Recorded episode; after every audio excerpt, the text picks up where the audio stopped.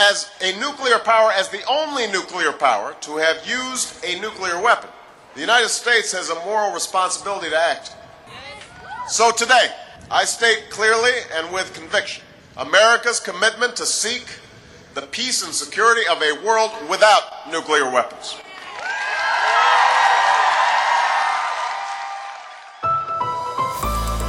NDR Info Streitkräfte und Strategien Sicherheitspolitik kontrovers Willkommen zu unserem Podcast, erstmals in einer neuen Form. Ich bin Andreas Flocken und mit mir im Studio sitzt mein Kollege Christoph Prössel. Hallo, Christoph. Ja, hallo Andreas und ein herzliches Willkommen allen Hörerinnen und Hörern. Streitkräfte und Strategien jetzt als Podcast, viel dialogischer.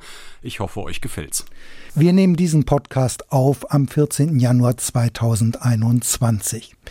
Der O-Ton eben, das war unschwer zu erkennen. Präsident Barack Obama kurz nach seinem Amtsantritt im April 2009 in Prag mit seiner Vision von einer Welt ohne Atomwaffen. Und damit ist klar, unser Schwerpunkt ist diesmal der Atomwaffenverbotsvertrag. Mehr als 80 Länder haben diesen Vertrag inzwischen unterzeichnet und am 22. Januar wird er in Kraft treten. Anlass zu fragen, welche Bedeutung hat diese Vereinbarung? Ist der Atomwaffenverbotsvertrag ein Schritt zur Überwindung der nuklearen Abschreckung oder ist er lediglich symbolischer Natur? Aber wir werden uns auch noch mit anderen Themen beschäftigen, ne, Christoph? Ja, wir haben eine neue Rubrik Sicherheitspolitische Notizen und da geht es um das geplante deutsch-französische Kampfflugzeug FCAS oder Kampfflugzeugsystem kann man sagen. Außerdem die Zukunft des Rüstungskontrollvertrages Open Skies und um den Streit um die Bewaffnung von Drohnen bei der SPD stellen sich die Sozialdemokraten jetzt sicherheitspolitisch neu auf. Zunächst wollen wir uns jedoch mit den Turbulenzen in den USA beschäftigen. Nach dem Sturm auf das Kapitol wenige Tage vor der Amtseinführung von Joe Biden als US-Präsident. Eigentlich wollten wir uns mit der Frage auseinandersetzen, wie denn die neue Außen- und Sicherheitspolitik des neuen US-Präsidenten künftig aussehen wird, wo die Schwerpunkte liegen. In Europa sind die Erwartungen ja besonders groß, denn Donald Trump polarisiert nicht nur in den USA, er hat ja auch einen riesigen außenpolitischen Flurschaden angerichtet. Mancher spricht sogar von einer Politik der verbrannten Erde.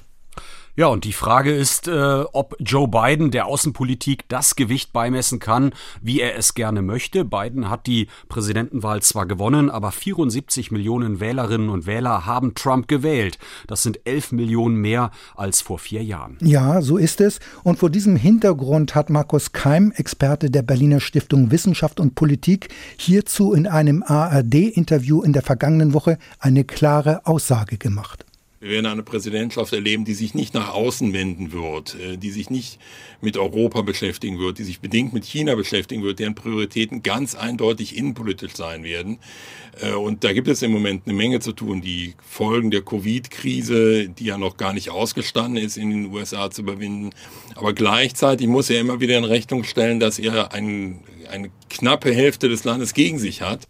Also die Spaltung der Gesellschaft schränkt die außenpolitischen Handlungsmöglichkeiten von Joe Biden ziemlich stark ein.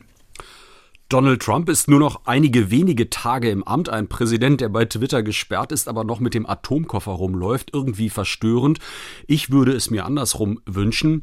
Diese Sorge teilt die Chefin des Repräsentantenhauses Nancy Pelosi. Sie hat ihre Bedenken gegenüber dem US-Generalstabschef Milley geäußert im Zusammenhang mit dem Impeachment-Verfahren. Und Pelosi hat nach entsprechenden Sicherheitsvorkehrungen gefragt. Andreas, wie schätzt du das ein? Kann Trump als Oberbefehlshaber mal schnell den Nuklearknopf drücken und so einen Atomkrieg auslösen? Also einen Nuklearknopf gibt es nicht, aber richtig ist natürlich, dass der US-Präsident der Oberbefehlshaber der Streitkräfte ist und damit kann er auch über den Einsatz von Atomwaffen entscheiden und zwar allein und zwar auch ganz schnell, ohne dass das Parlament oder andere Gremien vorab informiert werden müssen. Und so ein Befehl erfolgt dann auch außerhalb der normalen militärischen Kommandokette. Denn wenn die USA zum Beispiel atomar angegriffen werden, dann wollen die USA ja auch in der Lage sein, gegebenenfalls sofort innerhalb von Minuten mit einem atomaren Gegenschlag zu reagieren.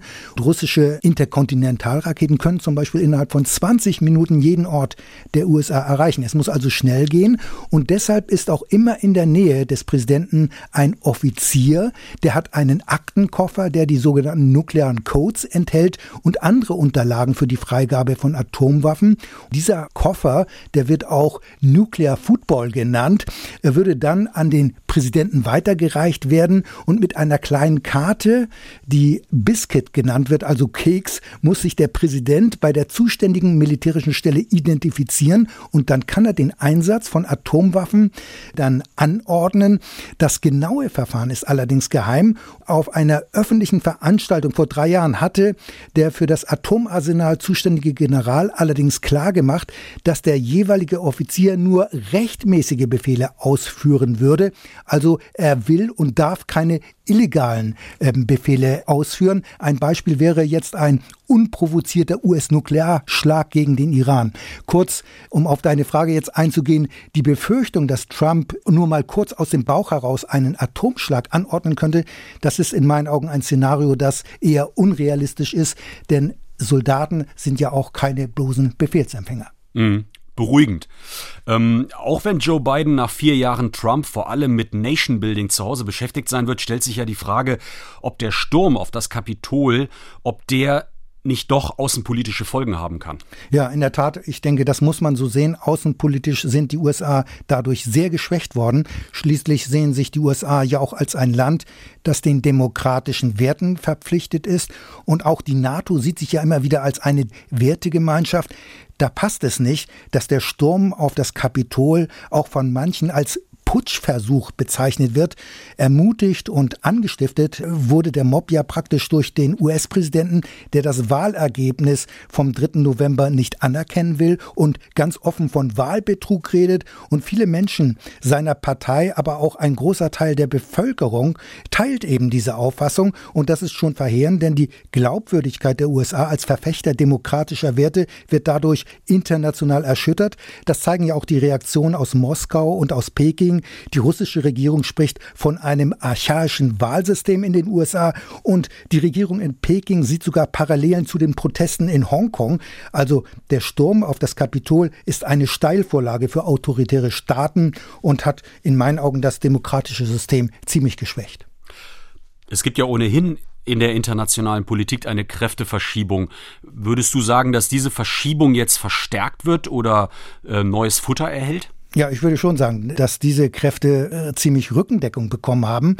Und daran hat die Präsidentschaft von Donald Trump einen wesentlichen Anteil. Denn Trumps äh, Motto America First setzt ja auf das Recht des Stärkeren und nicht auf die Stärkung des internationalen Rechts. Und Trump lehnt ja internationale Organisationen wie die Vereinten Nationen ab. Er ist gegen Bündnisse, ist gegen Multilateralismus. Das heißt, die nach dem Zweiten Weltkrieg sich herausgebildete wertorientierte Weltordnung, die befindet sich äh, nach meiner Einschätzung ziemlich im Niedergang.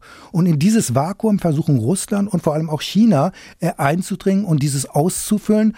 Und Joe Biden hat zwar angekündigt, dass er diesen Trend aufhalten will, ja sogar umkehren will, indem er sich wieder auf den Multilateralismus stützt und auf Verbündete setzt. Und seine künftige UN-Botschafterin Linda Thomas Greenfield bringt es knapp auf diese Formel. America is back. Multilateralism is back. Diplomacy is back. Also das sind alles wunderbare Schlagworte, aber ob diese auch umgesetzt werden können und der neue Präsident angesichts der Probleme im eigenen Land noch die Kraft und die Effektivität hat, das auch so zu tun, das ist ziemlich unwahrscheinlich. Ich denke, die US-Bündnispartner sollten von Washington in nächster Zeit nicht allzu viel erwarten, denn die USA sind für längere Sicht vor allem wohl mit sich selbst beschäftigt. Streitkräfte und Strategien. Der Schwerpunkt. Ja, wir kommen zu unserem Schwerpunktthema. Es geht um den Atomwaffenverbotsvertrag. Und dazu hat Jerry Sommer recherchiert und mit Experten gesprochen. Darüber wollen wir nun mit ihm sprechen. Hallo Jerry. Hallo Andreas und Christoph. Hallo. Ja, der Atomwaffenverbotsvertrag wird ja am 22. Januar in Kraft treten. Das war ein langer und ziemlich schwieriger Prozess. Vielleicht kannst du uns den nochmal zusammenfassen. Ja, das ist tatsächlich eine längere, äh, jahrelange Bemühung und Geschichte. Es gab viele Staaten, die schon seit vielen Jahren sehr, sehr unzufrieden waren mit der Atomwaffenpolitik der Atommächte. Die haben sich ja im Nichtverbreitungsvertrag oder auch Atomwaffensperrvertrag, wie der manchmal genannt wird, verpflichtet, nuklear abzurüsten bis null, aber sind dem nicht nachgekommen. Und gleichzeitig haben diese vielen Staaten sich überlegt, dass die humanitären Auswirkungen eines Atomwaffeneinsatzes so schrecklich wären, dass man diese Atomwaffen eben genau wie Chemiewaffen und biologische Waffen verbieten muss. Und die haben sich also zusammengesetzt. 2017 wurde ein Vertrag ausgearbeitet von 122 Staaten, die dem zugestimmt haben. 86 haben unterschrieben und 51 Parlamente haben ratifiziert. Aus der EU zum Beispiel Österreich, Irland, Malta, und weitere Staaten, die schon ratifiziert haben, sind zum Beispiel Mexiko, Südafrika, Neuseeland, Vietnam. Ich will nur einige nennen. Aber es müssen über 50 sein, damit er in Kraft tritt. Und das ist passiert und am 22.01. tritt er jetzt in Kraft. Gut, also das ist jetzt der Atomwaffenverbotsvertrag. Ich würde das gern einmal in den Zusammenhang stellen, denn es gibt noch einen anderen Vertrag, der sich mit Nuklearwaffen beschäftigt. Du hast ihn eben erwähnt, den sogenannten Nichtverbreitungsvertrag. Oft wird er auch als Atomwaffensperrvertrag bezeichnet. Der verbietet aber doch ebenfalls Atomwaffen oder zumindest die Weiterverbreitung. Inwiefern unterscheidet sich dieser mehr als 50 Jahre alte Vertrag, das muss man ja auch nochmal angeben, von dem neuen Atomwaffenverbotsvertrag? Man könnte ja annehmen, annehmen, dass das fast eine Doublette ist, oder? Nein, eine Doublette ist das nicht. Der Atomwaffensperrvertrag verbietet keine Atomwaffen. Er erlaubt sie geradezu den fünf Staaten, die damals, als das ausgearbeitet wurde, 1968, Atommächte waren. Er verbietet es nur allen anderen Vertragsteilnehmern, und das sind fast alle Staaten der Welt, Atomwaffen zu entwickeln. Aber es gab natürlich auch Länder, die nicht unterschrieben haben, wie Israel, Indien, Pakistan und Nordkorea ist viele Jahre später aus dem Vertrag ausgetreten. Alle diese vier genannten haben Atomwaffen entwickelt.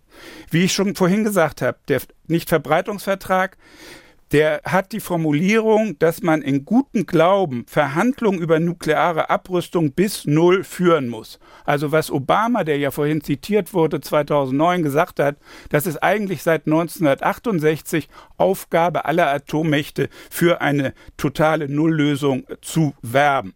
Aber eben weil sie das nicht tun, das ist dann der Hintergrund für die Bemühungen und jetzt eben auch der, den Erfolg des Atomwaffenverbotsvertrags.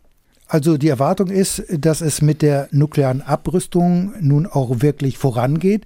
Aber es hat doch äh, nukleare Abrüstungsschritte gegeben. Während des Kalten Krieges gab es ja über 50.000 Nuklearwaffen. Tausende waren ja auch in Deutschland stationiert die Zahl ist doch erheblich zurückgegangen. Und es gab ja auch Rüstungskontrollverträge. Manche erinnert sich ja vielleicht noch an SOLT 1, SOLT 2 oder den START-Vertrag. Damit wurden doch zwischen Moskau und Washington Obergrenzen für strategische Waffen vereinbart.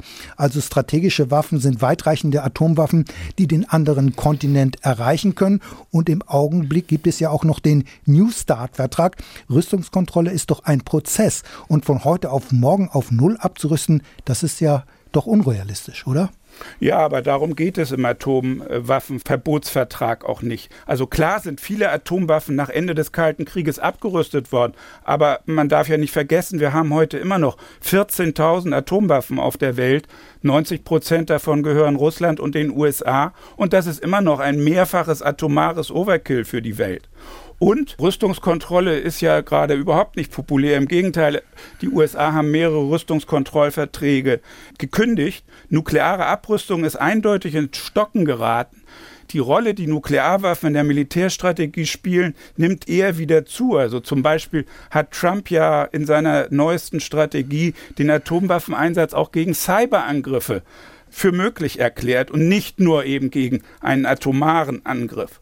Auch äh, sein Vorgänger Obama hat eine Modernisierung in Gang gesetzt und Trump hat sie fortgesetzt, die das gesamte US-Atomwaffenpotenzial in 30 Jahren 1200 Milliarden Dollar kosten wird. Also da ist äh, die Bereitschaft gegen Null oder überhaupt weiter abzurüsten nicht deutlich zu erkennen. Auch die anderen Atommächte modernisieren ihre Waffen und Abrüstungsverhandlungen finden gegenwärtig nicht statt. Und das widerspricht eben den Anforderungen des Nichtverbreitungsvertrags. Das wollen wir mal zitieren. Dort heißt es in Artikel 6. Jede Vertragspartei verpflichtet sich, in redlicher Absicht Verhandlungen zu führen über wirksame Maßnahmen zur Beendigung des nuklearen Wettrüstens in naher Zukunft und zur nuklearen Abrüstung sowie über einen Vertrag zur allgemeinen und vollständigen Abrüstung unter strenger und wirksamer internationaler Kontrolle. Also wenn ich das richtig verstanden habe, es gibt den Vorwurf, die Atommächte kommen ihren Abrüstungsverpflichtungen nicht richtig nach und deswegen soll der neue Atomwaffenverbotsvertrag quasi den Abrüstungsbemühungen einen neuen Impuls geben. Ähm, der Atomwaffenverbotsvertrag ist da ganz rigide und äh, lass uns äh, doch noch einmal den Atomwaffenverbotsvertrag daraus die wichtigste Bestimmung zitieren. Jeder Vertragsstaat verpflichtet sich, unter keinen Umständen jemals Kernwaffen oder sonstige Kernsprengkörper zu entwickeln, zu erproben, zu erzeugen, herzustellen, auf andere Weise zu erwerben, zu besitzen oder zu lagern. Ganz interessant ist ja, dass die Atommächte den Atomwaffenverbotsvertrag ablehnen, also auch die NATO-Staaten, die nicht selbst über Atomwaffen verfügen. Was bringt denn dann dieser neue Verbotsvertrag? Das ist mir noch nicht so ganz klar. Ist das, ist der Atomwaffenverbotsvertrag damit nicht ausschließlich so eine Art Symbolpolitik ohne eine praktische Bedeutung? Naja, was dagegen spricht, dass es nur Symbolpolitik ist, ist zum Beispiel, dass die Atommächte sehr, sehr vehement ihn kritisieren. Aber gucken wir uns doch erstmal die juristische Seite an. Zweifellos ist der Atomwaffenverbotsvertrag ein völkerrechtlich gültiger Vertrag. Und wenn er am 22.01. in Kraft tritt, gilt er Allerdings sind dann nicht am 23.01. alle Atomwaffen generell verboten, sagte mir der Bochumer Völkerrechtler Professor Hans-Joachim Heinze. Er schafft partielles Völkerrecht für die Staaten, die diesen Vertrag ratifiziert haben. Das heißt also, er ist kein weltweiter Atomwaffenverbotsvertrag, sondern es ist ein Vertrag zwischen den Mitgliedstaaten dieses Vertrages. Aber das heißt doch, dass die Atomwaffenstaaten nicht gegen Völkerrecht verstoßen, wenn sie Atomwaffen besitzen. Es ändert sich also nichts, weder juristisch noch politisch. Die können dann doch problemlos weitermachen wie bisher. So what? Also ich glaube, das wäre ein bisschen einfach, das einfach nur als äh, folgenlos darzustellen. Denn zuerst einmal, ich habe schon erwähnt, der Widerstand aller Atommächte und der USA gegen diesen Atomwaffenverbotsvertrag war sehr stark. Sie haben auch äh, Briefe geschrieben, äh, andere unter Druck gesetzt, sie sollten auf gar keinen Fall da mitmachen. Mir scheint das nur erklärbar dadurch, dass sie Angst haben, dass die Ächtung der Atomwaffen, wie er in diesem Verbotsvertrag drinsteht, dass die längerfristige juristische Auswirkungen haben, und zwar in dem Sinne, dass das zum Völkergewohnheitsrecht wird. Völkerrecht ist ja nicht in Stein gemeißelt, das ist ja eine Sache, die sich entwickelt. Das also zur juristischen Seite. Und nun zur politischen Seite. Da hat der Verbotsvertrag die Diskussion um Abrüstung und Rüstungskontrolle, glaube ich, doch wiederbelebt. Und das ist auch das Urteil des Sicherheitsexperten Oliver Meyer vom Institut für Friedensforschung und Sicherheitspolitik an der Uni Hamburg. Das sagt er mir in einem Interview. Was auch eingetreten ist, ist, dass eine neue Diskussion entbrannt ist um die Rolle von Atomwaffen in der internationalen Sicherheit und eine neue Debatte angestoßen worden ist über die humanitären Folgen von Atomwaffeneinsätzen. Da, glaube ich, liegt eben eine Chance, tatsächlich hier über die Rolle von Nuklearwaffen neu nachzudenken, auch international hier die Atomwaffenstaaten ein Stück weit unter Druck zu setzen, weil sie diese Diskussion bisher eben vermeiden wollen. Also wenn ich das richtig verstehe, der Atomwaffenverbotsvertrag hat also vor allem eine Diskussion über die Rolle von Atomwaffen angestoßen. Die NATO-Staaten und die Bundesregierung lehnen allerdings bisher ja den Atomwaffenverbotsvertrag entschieden ab. Die deutsche Position hat jedenfalls Regierungssprecher Seibert im Oktober auf der Bundespressekonferenz ja nochmal klargemacht. Wir dürfen nach unserer festen Überzeugung nicht die Augen davor verschließen, dass nukleare Waffen von einigen Staaten immer weiterhin noch als Mittel der militärischen Auseinandersetzung betrachtet werden. Und solange das so ist und Deutschland und Europa davon auch bedroht sind, besteht aus unserer Sicht die Notwendigkeit zum Erhalt einer nuklearen Abschreckung fort. Diese leistet die NATO für uns. Und das ist der Grund, warum wir den Atomwaffenverbotsvertrag nicht beitreten, während wir dem Atomwaffensperrvertrag seit äh, 50 Jahren angehören. Ja, und diese Position wird ja auch von den anderen NATO-Staaten geteilt. Sie sagen, der Atomwaffenverbotsvertrag widerspreche den Sicherheitsinteressen und unterminiere den Nichtverbreitungsvertrag als zentrales Element der globalen Nichtverbreitungs- und Abrüstungsarchitektur. So heißt es zum Beispiel in einer NATO-Erklärung vom Dezember 2020. Also vielleicht erst zu dem Zitat vom Regierungssprecher Seibert. Der geht ja nicht direkt auf den Verbotsvertrag ein und lässt auch außen vor, dass die Bundesregierung oder Deutschland gleichzeitig erklärt, dass sie für eine äh, nukleare Abrüstung und eine Nulllösung eintreten. In Bezug auf den Verbotsvertrag behauptet die Bundesregierung, wie du das eben zitiert hast, genau wie die NATO bisher, dass der Verbotsvertrag dem Nichtverbreitungsvertrag widerspricht und ihn interminiert.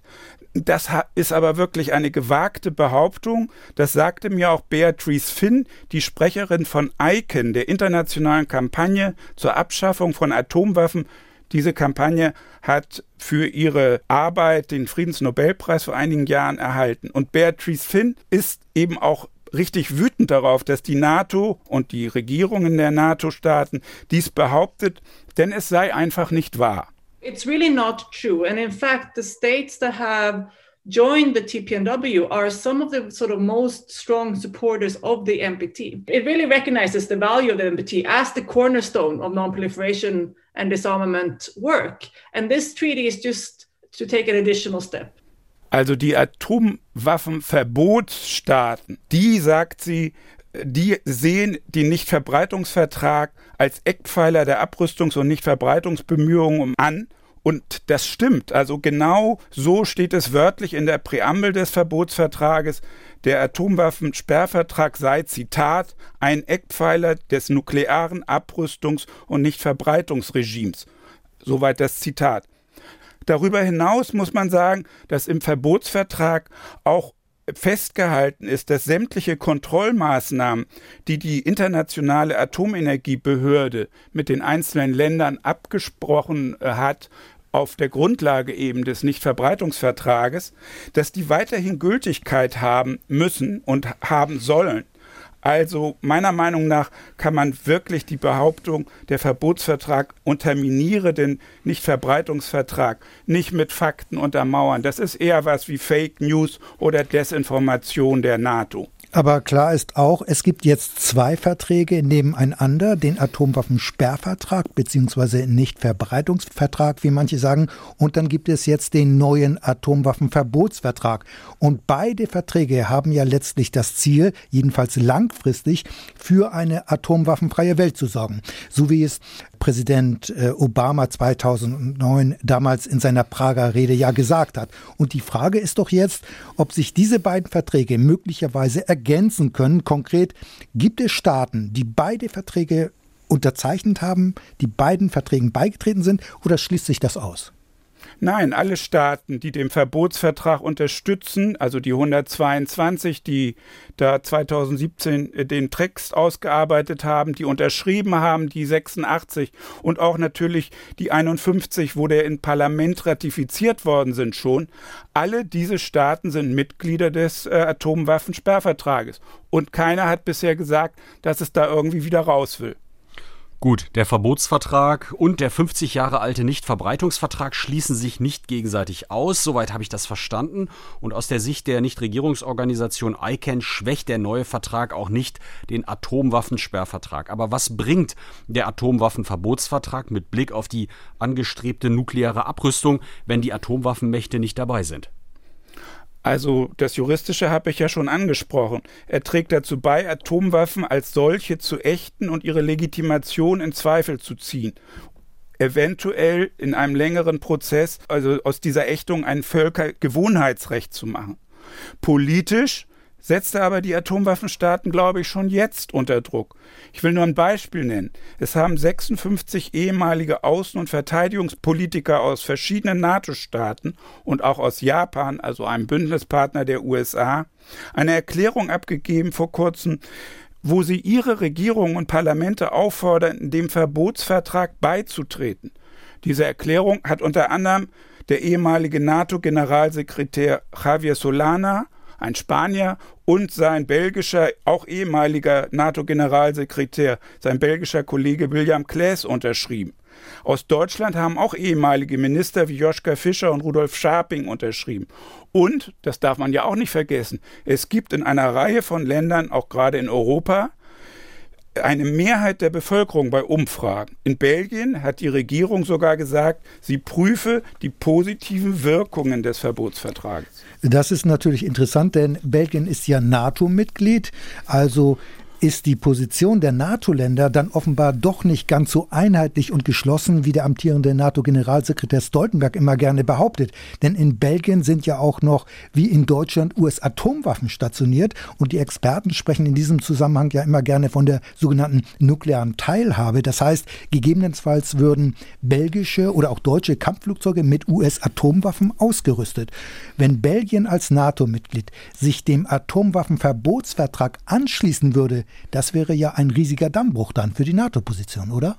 Natürlich, das wäre ein Dammbruch im Rahmen der NATO, aber mit solch einem Dammbruch äh, rechne ich erst einmal nicht.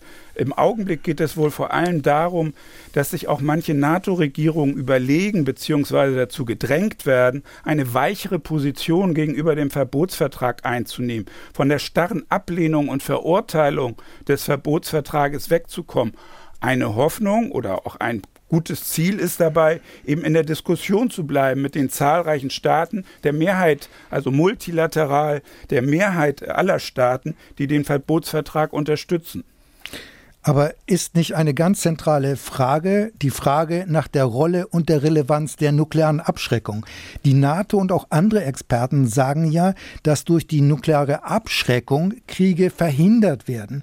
Und wir haben das ja vorhin ja auch bei der Aussage von Regierungssprecher Seibert gehört. Die Annahme ist, Atomwaffen dienen nicht der Kriegsführung, sondern sollen einen Angriff verhindern. Da wird ja dann immer wieder auf den Kalten Krieg verwiesen. Dort habe die nukleare Abschreckung Trennung zwischen Ost und West funktioniert. Nach dem Motto, wer zuerst schießt, stirbt als Zweiter. Das ist eben Abschreckung. Es hat ja auch in der Tat keinen Krieg zwischen NATO und Warschauer Pakt gegeben. Also Atomwaffen als Sicherheitsgarantie nicht angegriffen zu werden. So wird ja häufig argumentiert. Was sagen denn die Anhänger des Atomwaffenverbotsvertrages genau zu diesem Argument? Naja, sie weisen darauf hin, dass die angebliche Sicherheit ja nur so lange gilt, solange kein Ernstfall eintritt. Denn würden Atomwaffen eingesetzt, erst recht zwischen Russland und den USA, das hätte ja verheerende Folgen, aber auch schon ein Atomwaffeneinsatz zwischen Indien und Pakistan hätte Folgen nicht nur für die Region, sondern über Wetterveränderungen, Dürre etc., Radioaktivität, Folgen für Hunderttausende außerhalb dieser Region. Also das ist das erste Argument. Deutschland zum Beispiel wäre äh, eine Wüste, äh, wenn es zu einem Nuklearkrieg käme. Ein zweites Argument Argument der Verbotsvertragsbefürworter ist, dass ja gegenwärtig die Gefahren der Atomwaffen und von Atomwaffen wegen neuer Cyberwaffen, wegen Hyperschallwaffen und anderem zunehmen. So haben es auch die 56 Außenminister und, und Verteidigungsminister wie und der Ex-Generalsekretär Solana in ihrer Erklärung geschrieben.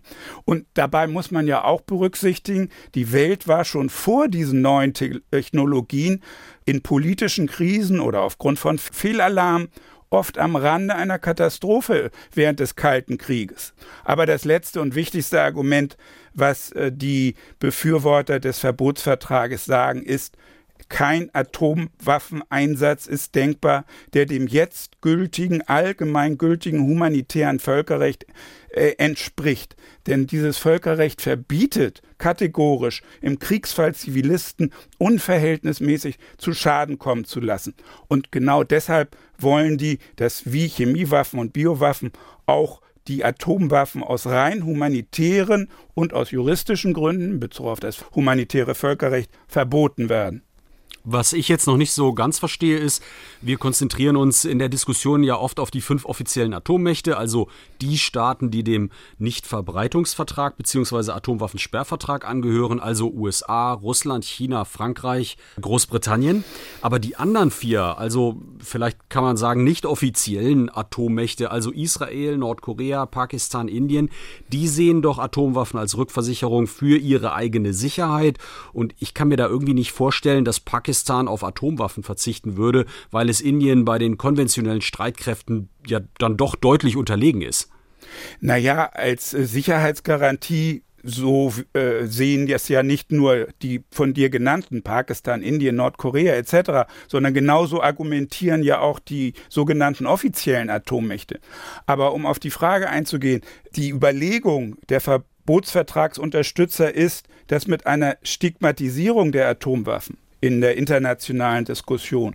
Und wenn man erreicht, dass die Hauptatommächte weiter abrüsten, dass man dann auch diese Outsider, Israel, Pakistan, Indien, Nordkorea eher dazu bekommt, ihre Nuklearstrategie äh, zu überdenken.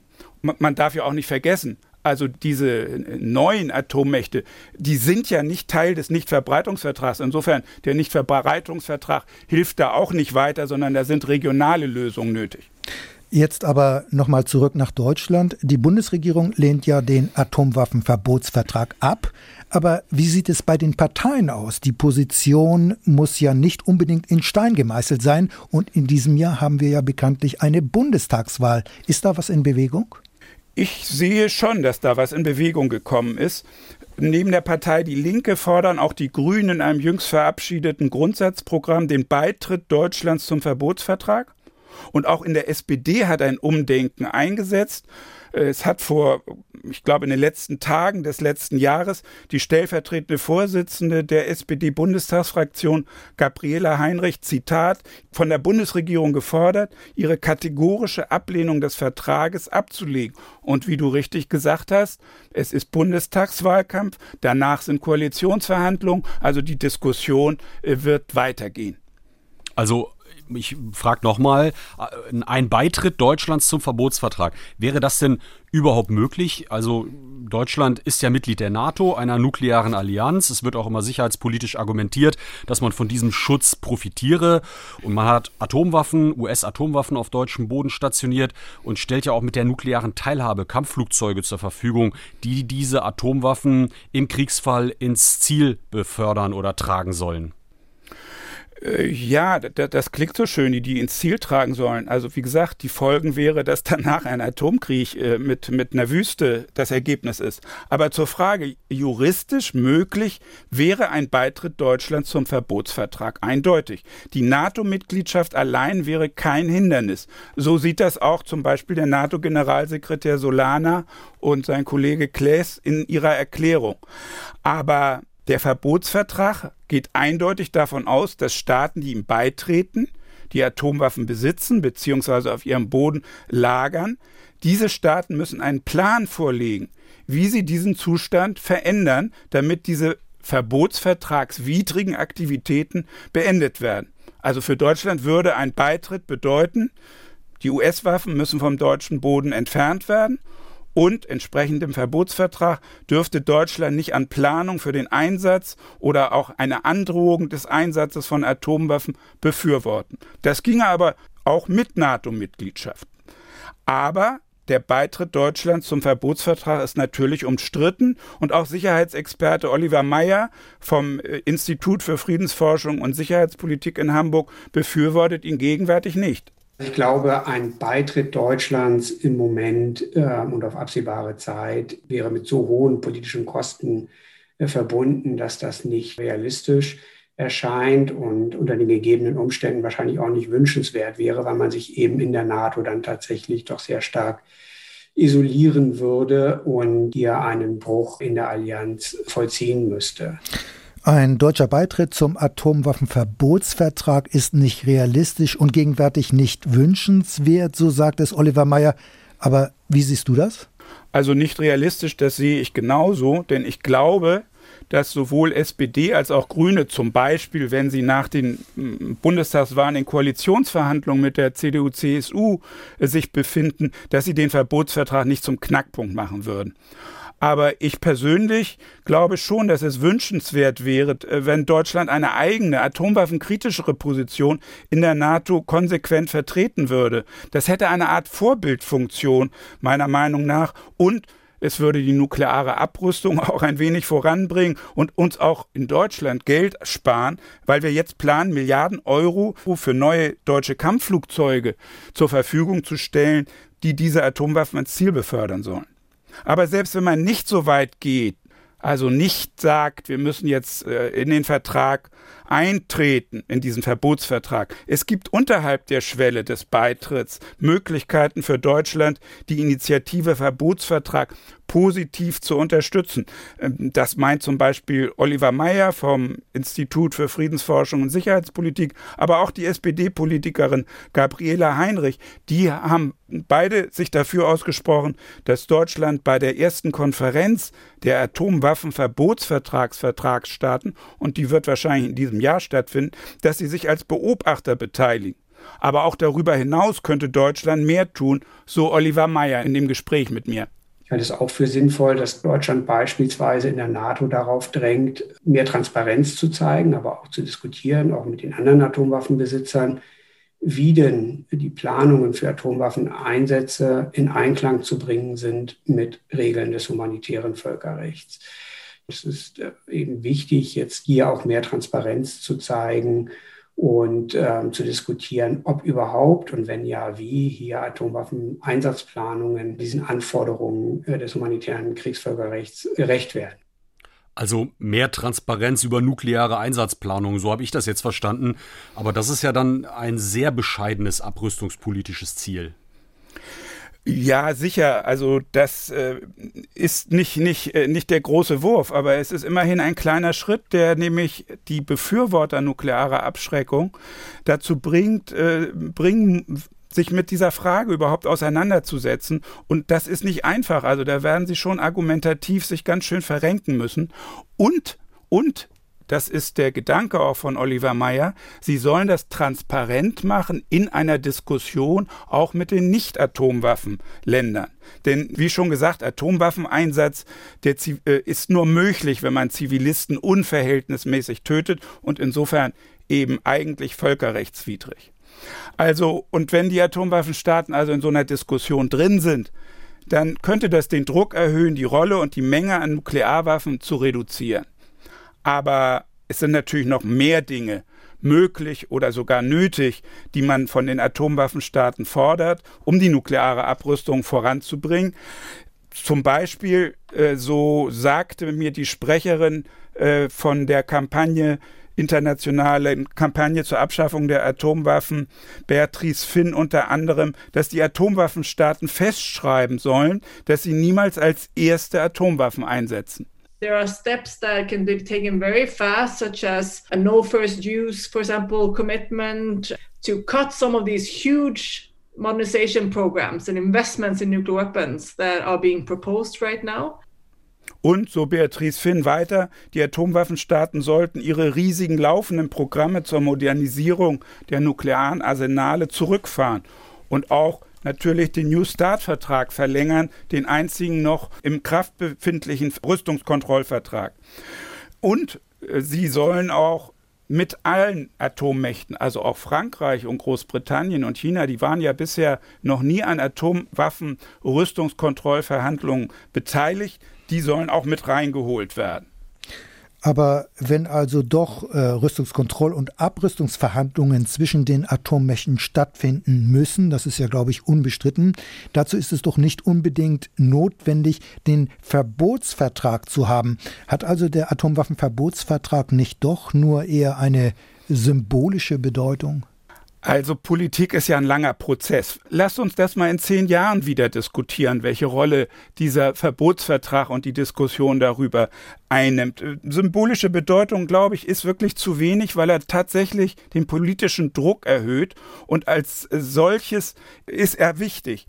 Aber man muss ihn natürlich auch richtig einordnen. Der Atomwaffenverbotsvertrag ist nicht ein Abrüstungsvertrag. Er kann bestenfalls den Weg dazu ein bisschen ebnen. Vielen Dank für die Recherche, Jerry Sommer. Und das erwähnte Interview von dir mit Oliver Meyer vom Hamburger Institut für Friedensforschung und Sicherheitspolitik IFSH findet ihr auf der Internetseite von Streitkräfte und Strategien unter ndr.de-streitkräfte. Sicherheitspolitische Notizen die Bundesregierung will gemeinsam mit Frankreich und Spanien ein neues Kampfflugzeug entwickeln lassen. Experten sprechen vom Future Combat Air System, kurz FCAS. Das hört sich sehr einfach an, doch so einfach ist das Ganze gar nicht. Es gibt nämlich Differenzen zwischen Frankreich und Deutschland bei dem Projekt und in Berlin mehren sich die Stimmen, die ein Scheitern befürchten. Christoph, du hast recherchiert. Vielleicht kannst du erst noch mal kurz erläutern, worum geht es bei FCAS? Ja, im Zentrum steht ein neues Kampfflugzeug der sechsten Generation. Die Luftfahrtexperten teilen die Jets in Generationen ein.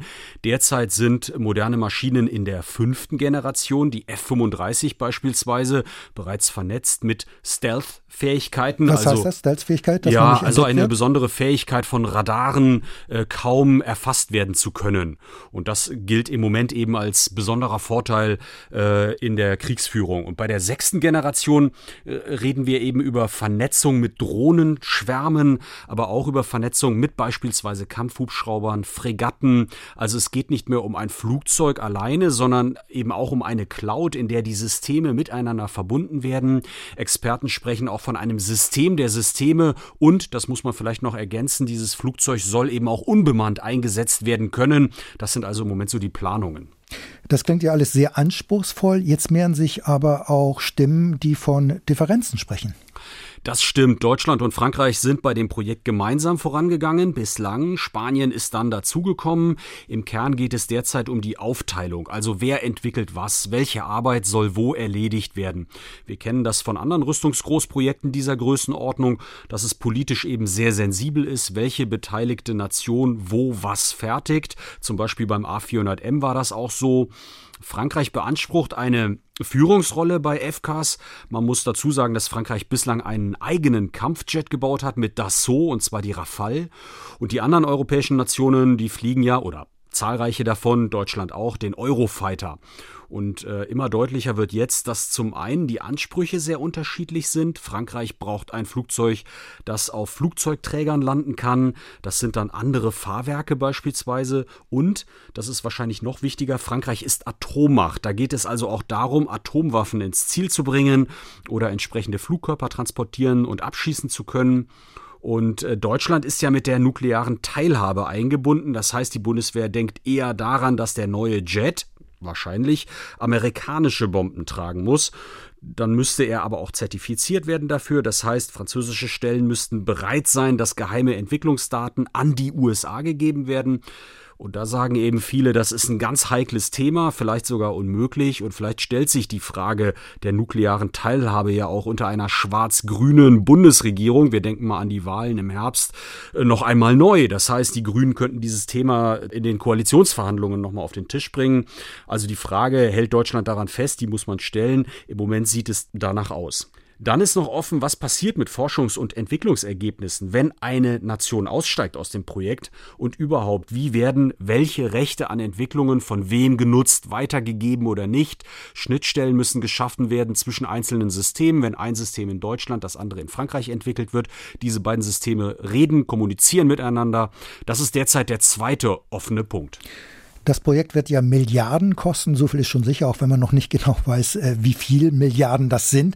Aber ist das Projekt dadurch jetzt nicht in Gefahr, so wie du das erzählt hast? Ist das ja, sieht das ja fast so aus. Ja, also ich höre im Moment in Berlin quer durch die Fraktionen viel Skepsis. Frankreich sei zu dominant, deutsche Unternehmen kämen zu kurz.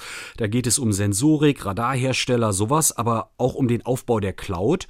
Und das geht so weit, dass die verteidigungspolitische Sprecherin der SPD, Siemtje Möller, auf Twitter anregt, man könne das Projekt möglicherweise dadurch retten, dass bei diesem FCAS, also dem System der Systeme mit eigener Cloud, nicht ein einziges eigenes Kampfflugzeug gebaut wird, sondern eben zwei, aber die Technologie, die Sensorik und so weiter ausgetauscht, gemeinsam entwickelt wird. Also die Überlegung ist möglicherweise eine weitere Version zu entwickeln, also eine deutsche Version und eine französische Version, also wie beim Kampfhubschrauber Tiger, da haben wir auch ein französisches Modell und eine deutsche Version oder auch beim Transporthubschrauber NH90. Aber das war ja in der Vergangenheit immer so, dass das die Kostentreiber bei solchen Projekten waren und der Grund, warum es zu Verspätungen kam und zu Problemen. Und wie könnte es da möglicherweise auch beim deutsch-französischen Kampfflugzeug so sein, dann hätte man ja aus den Fehlern wirklich nichts gelernt. Genau, das wäre, glaube ich, das, die Symbolik, die dann aus einer solchen Entwicklung äh, hervorträte. Das wäre schon äh, ein Rückschritt.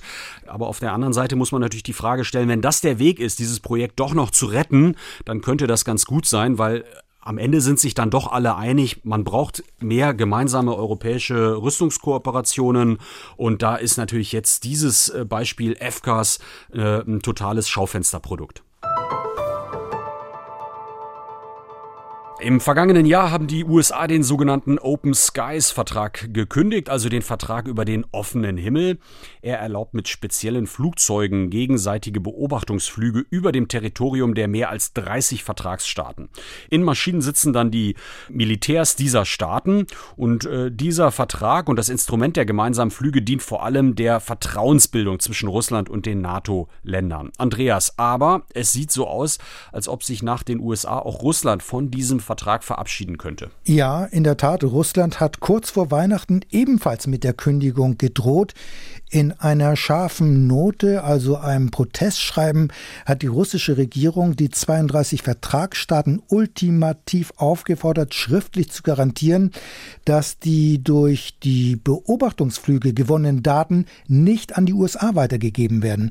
Und weiter müsse sichergestellt werden, dass auch weiterhin US-militärische Einrichtungen in Europa überflogen werden dürfen. Und sollten diese Zusagen nicht bis zum 1. Januar 2021 vorliegen, sehe man sich gezwungen, sich aus diesem Vertrag zurückzuziehen.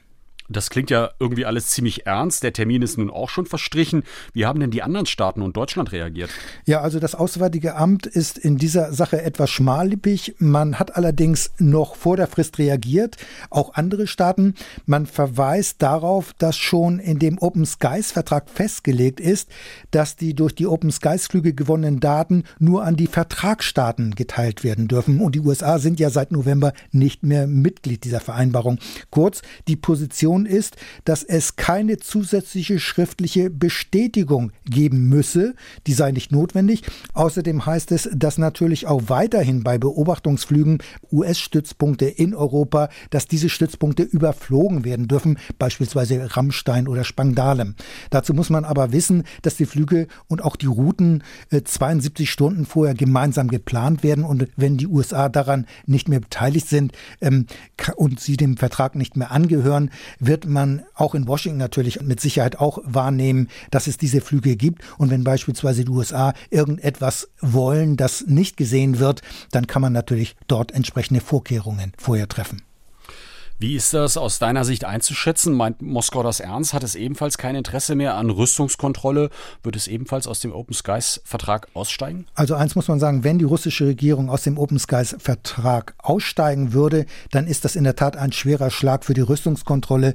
Dann ist der Open Skies Vertrag praktisch tot, denn ohne die USA und ohne Russland macht er überhaupt keinen Sinn mehr. Aber ich denke, Russland lässt vor allem die Muskeln spielen. Ich sehe das eher als eine Art Machtdemonstration, denn die Forderung Russlands Russlands ist nicht grundsätzlich neu. Eigentlich kann Russland gar kein Interesse haben, diese Beobachtungsflüge aufzugeben. Man hat ja auch gerade in neue Beobachtungsmaschinen und entsprechende digitale Ausrüstung investiert.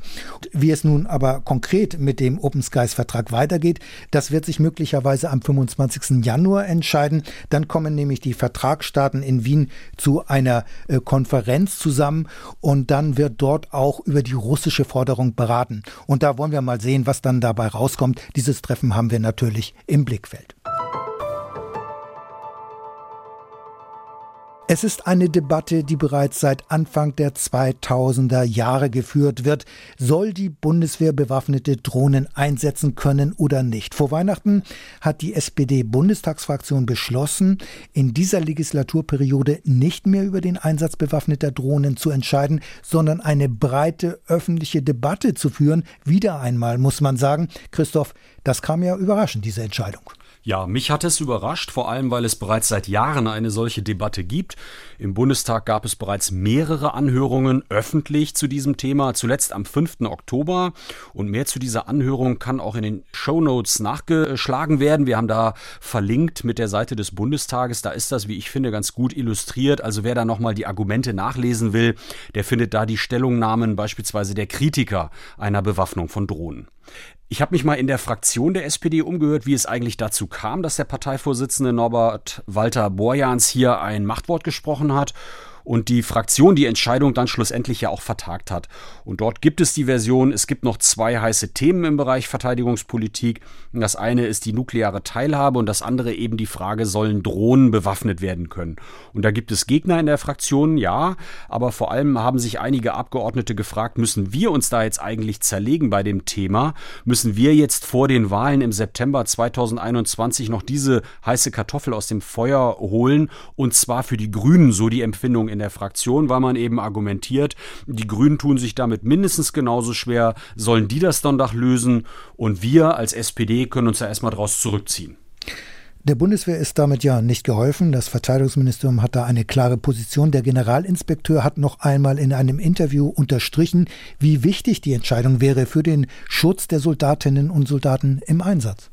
Ja, das ist auch der Punkt, äh, den ich bei dem eben geschilderten Kalkül nicht so recht verstehe. Denn die Außenwirkung, die die SPD abgibt, ist aus meiner Sicht, sie sind zerstritten, scheuen eine Entscheidung und vor allem, man könnte interpretieren, sie lassen die Soldatinnen und Soldaten im Stich. Das klingt immer so ein bisschen pathetisch, äh, gibt auch Gegenargumente gegen dieses Argument, aber könnte so von konservativen Kreisen aufgebauscht werden und wird ja auch schon so eingesetzt. Und konfliktfrei war auch dieses Manöver nicht. Der Abgeordnete Fritz Felgentreu von der SPD trat nach der Entscheidung der Fraktion als verteidigungspolitischer Sprecher zurück. Die SPD hat nun eine neue Sprecherin für den Bereich, Siemtje Möller aus Niedersachsen, die, das muss man auch sagen, für bewaffnungsfähige Drohnen sich geäußert hat. Also aus meiner Sicht hat die SPD hier einen internen Streit ausklammern wollen, den Grünen zuschieben wollen, aber ich fürchte, der Schuss geht ein bisschen nach hinten los.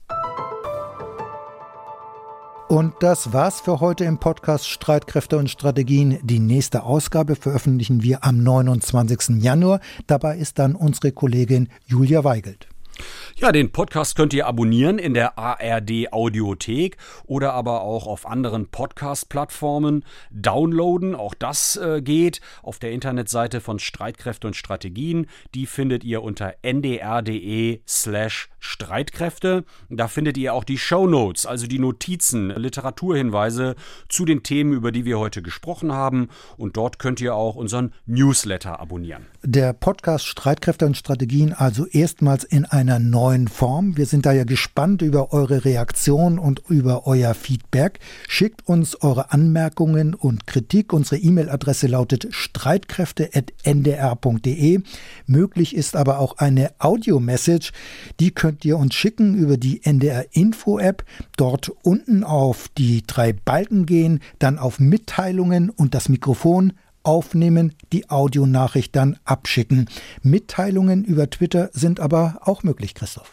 Das ist richtig. Julia Weigelt ist ja bei Twitter und ich bin dort auch relativ aktiv. Wir kündigen Themen an, wir verlinken zur Podcast-Möglichkeit und natürlich freuen wir uns auf Anregungen. Ich werde die direkten Nachrichten freischalten, dass da also auch äh, direkt an mich geschrieben werden kann zu dieser Folge oder wenn es andere Themen gibt, äh, die euch in diesem Themenfeld Sicherheitspolitik, Bundeswehr, Abrüstung beschäftigen. Ja, an dieser Stelle sage ich Tschüss. Mein Name ist Christoph Prössel. Und ich bin Andreas Flocken und ich sage auch Tschüss. NDR Info Streitkräfte und Strategien. Der NDR Info Podcast zur Sicherheitspolitik.